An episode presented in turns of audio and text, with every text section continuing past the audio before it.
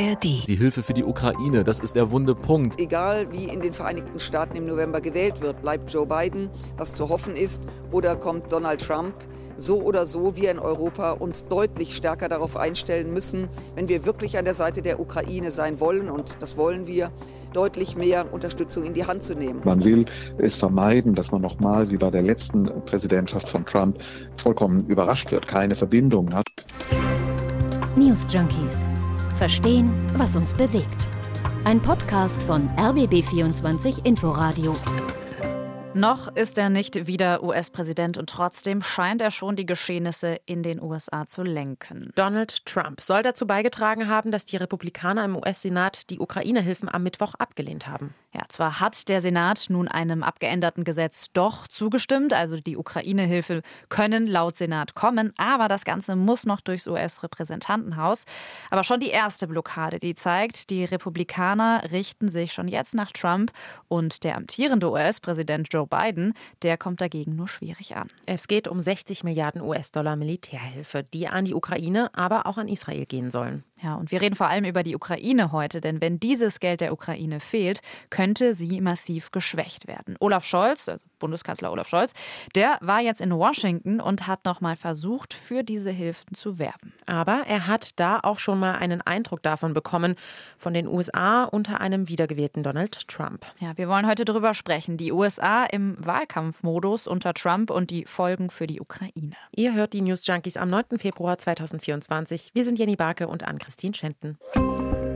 Ja, die uneingeschränkte Solidarität mit der Ukraine. Dafür steht US-Präsident Joe Biden seit Beginn des Angriffskrieges, seit jetzt fast zwei Jahren. In seiner Rede vor dem US-Senat, da hatte er sogar eine blau-gelbe Krawatte an, also die Nationalfarben der Ukraine. Und das ist ja ein unmissverständliches Zeichen. Hm. Die USA haben so viel Geld für Militärhilfen fließen lassen wie kein anderes Land. Doch es zeigt sich, der beginnende Wahlkampf hinterlässt Spuren.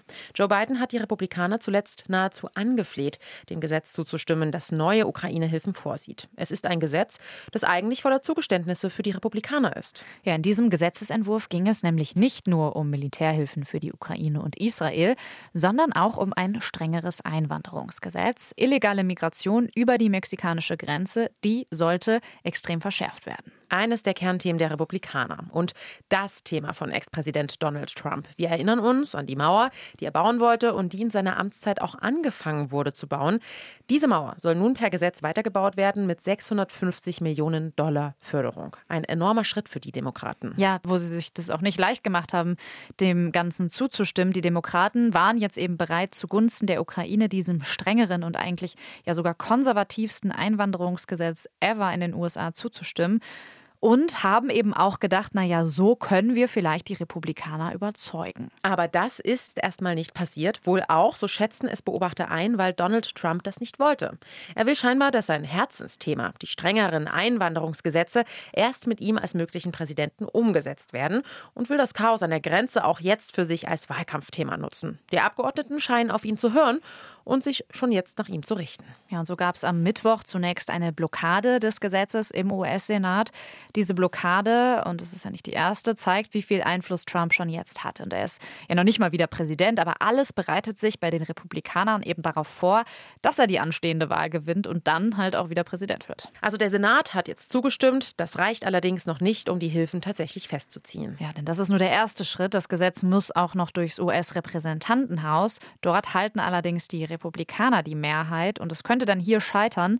Das liegt auch daran, dass dort viele Trump-Hardliner sitzen, die ohnehin Hilfen für die Ukraine ablehnen. Die Ukraine-Hilfen stehen also wirklich, wirklich auf der Kippe. Joe Biden allerdings, der will die Ukraine unbedingt weiter unterstützen.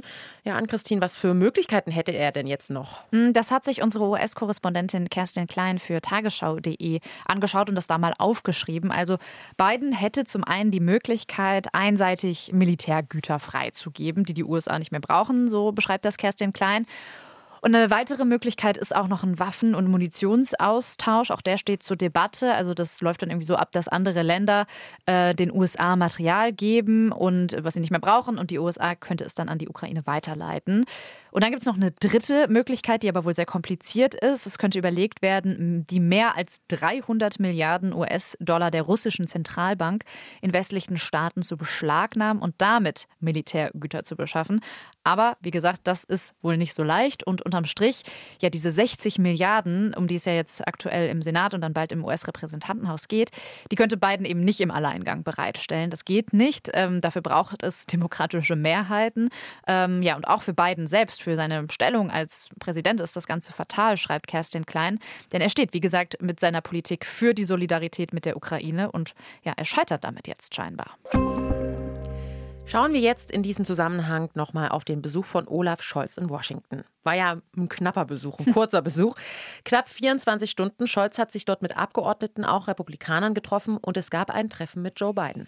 Genau, Olaf Scholz ähm, ging es bei diesem Besuch auch darum, äh, klarzumachen, Deutschland steht auf der Seite der Ukraine und er wollte da auch nochmal werben dafür, dass die USA eben diese Militärhilfen doch weiter bereitstellen. Eingeladen wurde er übrigens von Joe Biden höchstpersönlich und unser Korrespondent Georg Schwarte, der hat diesen Besuch eingeordnet. Die Hilfe für die Ukraine, das ist der wunde Punkt. Und es ist ein bisschen verkehrte Welt. In den vergangenen Monaten war es ja oft Olaf Scholz, der getrieben werden musste, auch von den Amerikanern gebeten werden musste. Jetzt kommt er hier nach Washington und sagt, ihr müsst auch mehr tun, denn er kommt zu einem Zeitpunkt, da im Kongress nicht klar ist, ob die Ukraine-Hilfe tatsächlich durchgeht oder nicht. Jetzt hören wir aus dem Senat, ja, diese 60 Milliarden für die Ukraine, der Senat hat sie bewilligt, aber das Repräsentantenhaus muss noch zustimmen. Da haben die Demokraten die Mehrheit und Donald Trump tut einiges im Hintergrund dafür, dass seine Demokraten ihm folgen und das Ganze ablehnen. Das wäre verheerend. Die Botschaft nimmt Olaf Scholz heute mit ins Oval Office, auch äh, für Joe Biden. Das wäre verheerend für die Ukraine, aber auch verheerend für die gesamte westliche Welt. Der Kanzler hat gestern nochmal einen Meinungsbeitrag im Wall Street Journal, im konservativen Wall Street Journal platzieren lassen, nach dem Motto, wir müssen alle dafür sorgen, dass die Ukraine diesen Krieg nicht verliert. Wir müssen alles tun, damit wir dieser Ukraine helfen. Das ist seine Botschaft. Das werden wir heute nach dem Treffen von Joe Biden von ihm sicherlich nochmal hören. Hm, wir sprechen gleich über die Konsequenzen, die das alles ganz konkret für die Ukraine hat und welche neue Rolle da jetzt vielleicht Europa auch einnehmen muss. Aber Scholz war ja auch noch aus einem anderen Grund in der USA. Auch der Bundeskanzler muss sich langsam auf die USA unter einem möglichen Präsidenten Trump einstellen. Mhm, das beschreibt auch Deutschlandfunk-Korrespondent Stefan Detjen, der Scholz auf dieser Reise ebenfalls begleitet. Man will es vermeiden, dass man nochmal wie bei der letzten Präsidentschaft von Trump vollkommen überrascht wird, keine Verbindungen hat und man stellt sich vor allem allen Dingen auch darauf ein, dass ein neuer Präsident Donald Trump viel besser als bei der ersten Präsidentschaft, viel besser vorbereitet ins Weiße Haus einziehen würde, dass es da ein Team gibt, äh, das zusammensteht, das Pläne hat, das ein Drehbuch abarbeitet. Das versucht man rauszufinden und das wird auch der Bundeskanzler heute bei seinem Gespräch mit Senatoren versucht haben herauszufinden. Ich sage jetzt äh, heute aus amerikanischer Zeit, gestern Abend der deutschen Zeit, als er sich in der Residenz des deutschen Botschafters mit US-Senatoren und darunter auch Vertretern der Republikanischen Partei getroffen hat. Und es geht in diesen Gesprächen nicht nur um die Hilfen für die Ukraine, es geht auch um die Zukunft im Nahen Osten, die Lage im Roten Meer. In wenigen Monaten werden die USA endgültig im Wahlkampfmodus angekommen sein und dann wird man diese Themen wahrscheinlich nicht mehr so besprechen können. Dann konzentrieren sich die Vereinigten Staaten wieder ganz auf sich selbst. Mhm, also schon ein Kurzbesuch von enormer Wichtigkeit heute von mhm. Olaf Scholz in Washington. Für für die Ukraine steht nicht weniger als die Existenz auf dem Spiel. Sie ist angewiesen auf die Militärhilfen. Was es für die Ukraine jetzt für Möglichkeiten gibt und was das alles auch für sie bedeutet, darüber sprechen wir jetzt.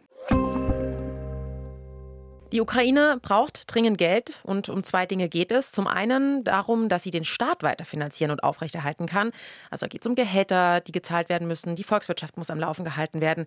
Und diese Fragen, die sind wichtig, damit die Ukraine nicht wirtschaftlich kollabiert. Und der andere Teil der Finanzierung, um den es immer geht, ist natürlich wichtig für die Kriegsausgaben zur Verteidigung. Ja, wie wichtig diese Hilfen für das Land sind, zeigen Hilfen, die bereits bewilligt worden sind. Also aus Brüssel hat die Ukraine gerade 50 Milliarden Euro bekommen. Das wurde auf dem Gipfeltreffen der EU-Staats- und Regierungschefs vor einer Woche entschieden. Und ohne diese Hilfen wäre der Ukraine das Geld ausgegangen. Das hat im RBB24 Inforadio Andreas Umland eingeschätzt.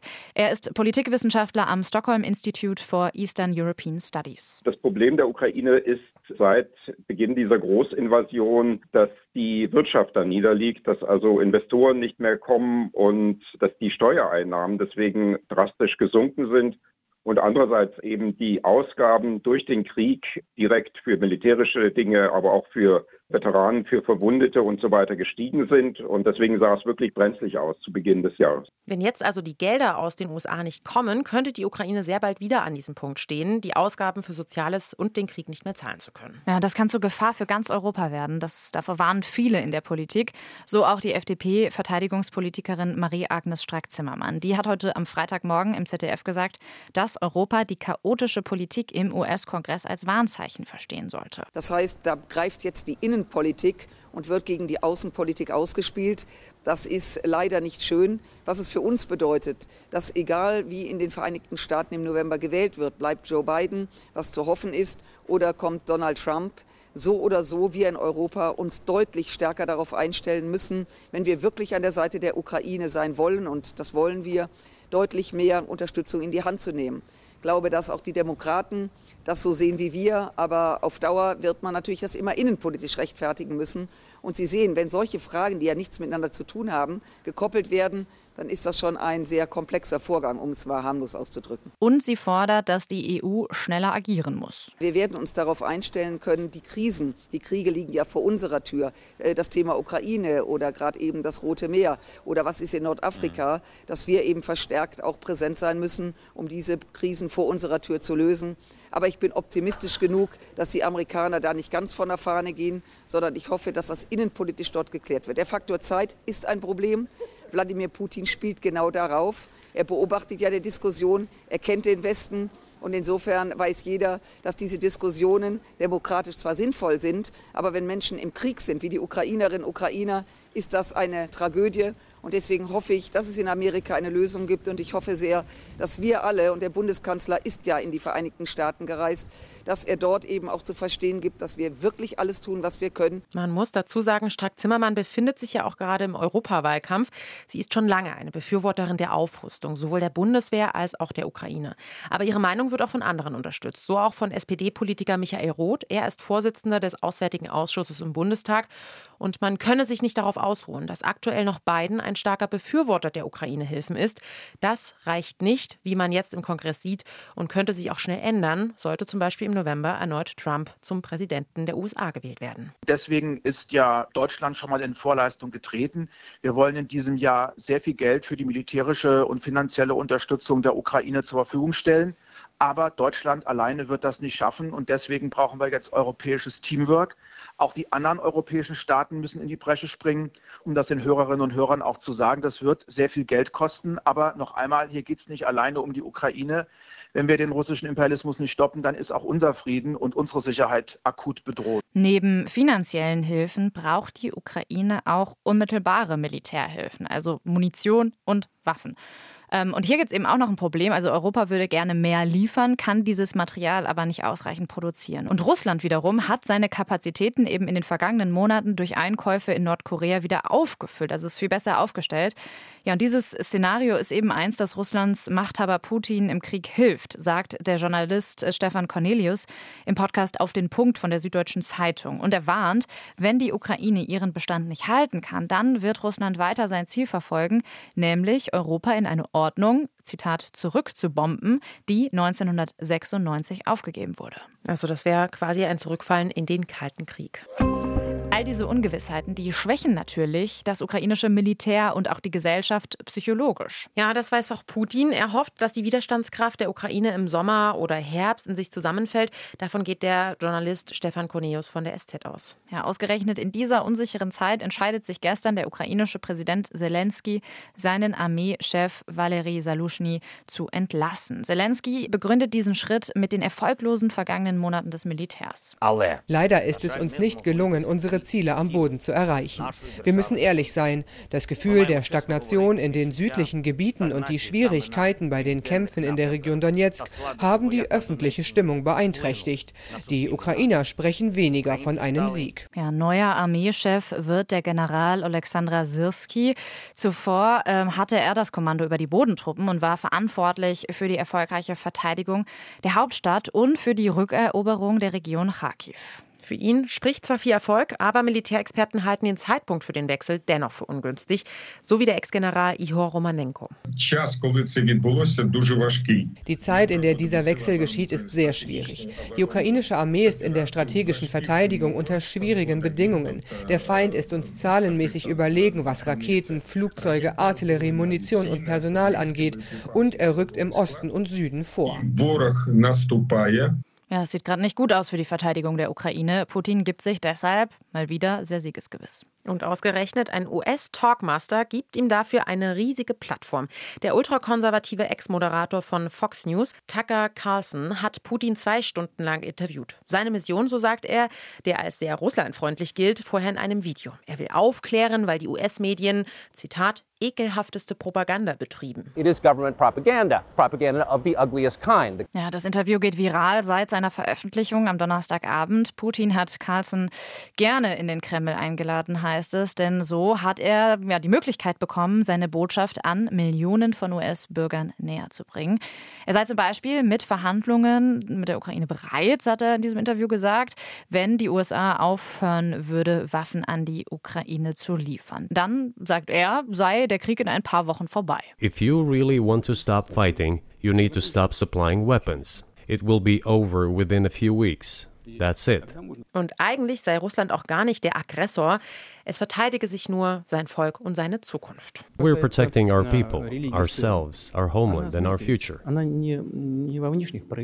Ja, und so ein Interview von Carlson mit Putin, das ähm, sei wahrscheinlich Wasser auf die Mühlen der Republikaner am rechten Rand. Das hat die ARD-Korrespondentin in Washington, Nina Barth, eingeschätzt. Die Ukraine-Hilfen aus den USA bleiben wohl aus wegen der Vetohaltung im Repräsentantenhaus.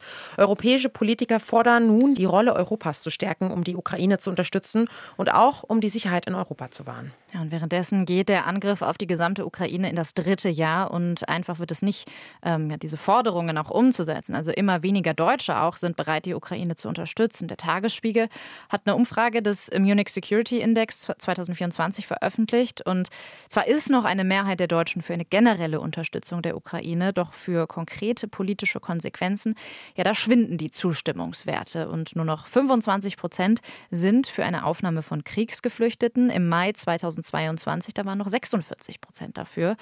Und ähm, auch bei der Frage, ob Deutschland mehr schwere Waffen als bisher liefern sollte, da haben die Zustimmungswerte ähnlich stark abgenommen. Das war's mit der heutigen Folge der News Junkies. Tschüss sagen an Christine Schenten und Jenny Barke. Am Montag kommt eine neue Folge.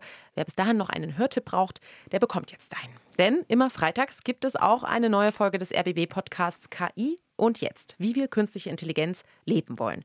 Und darin sprechen die Journalisten Nadja Kailuli und der KI-Wissenschaftler Ayosha Burchardt jede Woche über einen neuen, realen KI-Fall, zum Beispiel Modelabels, die mit KI Schnittmuster klauen oder KI-generierte Virtual Influencer, die hunderttausende Follower auf Instagram gewinnen. KI und jetzt zu hören in der ARD-Audiothek und überall, wo es Podcasts gibt. Wir sagen Tschüss. Ciao.